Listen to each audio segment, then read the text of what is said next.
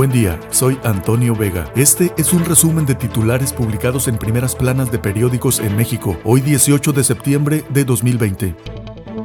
El Universal. Rusia inicia proceso para vacuna en México. Entrega material sobre pruebas de Sputnik 5 a Cofepris. Ahora la pelota está en la cancha mexicana y ambos gobiernos están en comunicación, dice el embajador ruso. Siete cárteles sostienen guerra en Guanajuato. La disputa por los territorios de El Marro hace que las extorsiones y matanzas no cesen en el estado. AMLO atenta contra libre expresión al atacar a la prensa. En los ataques al periodista o articulista porque es conservador, fifi o pagado, no se está construyendo construyendo ningún tipo de ejercicio de libertad de expresión, dice el ministro en retiro José Ramón Cosío. Lo acusan de sembrar odio y dividir. En un desplegado, más de 650 miembros de la comunidad cultural y científica advierten que en la gestión de Andrés Manuel López Obrador, la libertad de expresión está bajo asedio, lo cual amenaza la democracia. Reforma. Suma México 45 masacres. La impunidad propicia el delito, opinan expertos. Promedia el país un multihomicidio cada seis días con más de cinco muertos. Rompe récord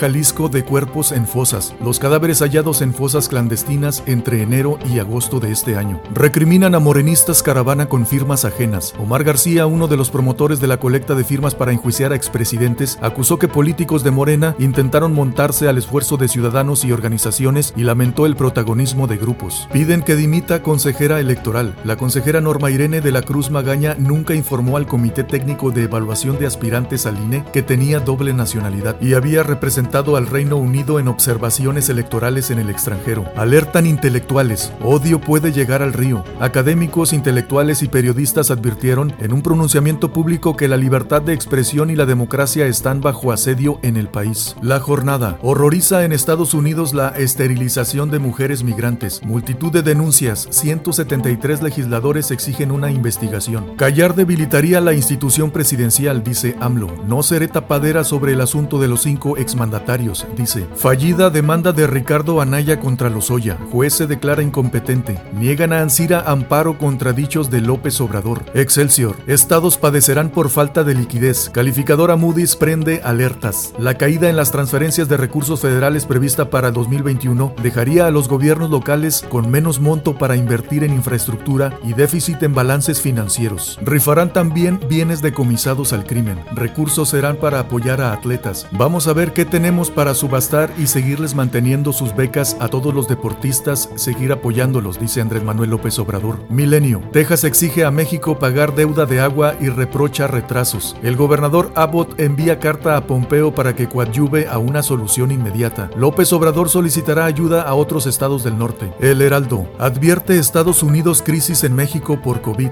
en nueve estados. La razón de México. Deuda de agua a Estados Unidos presiona a la 4T. Chihuahua pide sacarla de otro lado. Agrega tensión exigencia de gobernador tejano. Llaman a secretario de Estado a cobrar 378 millones de metros cúbicos. AMLO busca que otros estados aporten faltante. Javier Corral propone extraerla de presas internacionales. Congreso local por declarar non grata a titular de Conagua. Sin apoyo a mi pymes, ven 5 millones más de pobres. Legisladores de oposición urgen a reorientar el presupuesto. Quiebra de 320 mil por falta de respaldo. Critican ausencia de incentivos. El financiero pide iniciativa privada una ley para la reactivación. Propuesta. Consideran que deberá tener decisión sobre políticas públicas para revitalizar la economía y el empleo. Fortaleza del peso por la confianza. Presume AMLO tipo de cambio. El presidente aseguró que la fortaleza del peso registrada en los últimos días se debe a la confianza que hay en su estrategia, en la administración pública y en que hay Estado de Derecho. Lo dicho por el mandatario difiere de los argumentos de economistas que consideran que esta fortaleza se explica por la debilidad de la moneda estadounidense. Necesario fomentar una política de ciberseguridad. La crisis del COVID-19 abrió ventanas a la delincuencia cibernética que aprovechó la creciente demanda digital para defraudar o extraer información sensible de empresas y usuarios, advierten expertos. El economista, clientes sin liquidez para pagar créditos tendrán reestructura. Asociación de Bancos de México afina junto con Comisión Nacional Bancaria de Valores estrategia para renegociar condiciones. Diseñan medidas para segunda etapa del plan de apoyo de la banca a usuarios de financiamiento a raíz del impacto económico del coronavirus. Consulta Mitowski, el economista. Popularidad se recupera. La aprobación hacia el presidente López Obrador vuelve a superar el 53% que había perdido hace una semana. Desacuerdo, 46.6%. De acuerdo, 53.1%. Producto Interno Bruto volverá al nivel prepandemia hasta finales del sexenio. Expertos coinciden en que una reforma fiscal fortalecerá los ingresos. El Sol de México, 4T aprieta a los normalistas, perfilan recorte presupuestal de 95.3%. El gasto anual por alumno sería de 229 pesos si el Congreso avala la propuesta del Ejecutivo.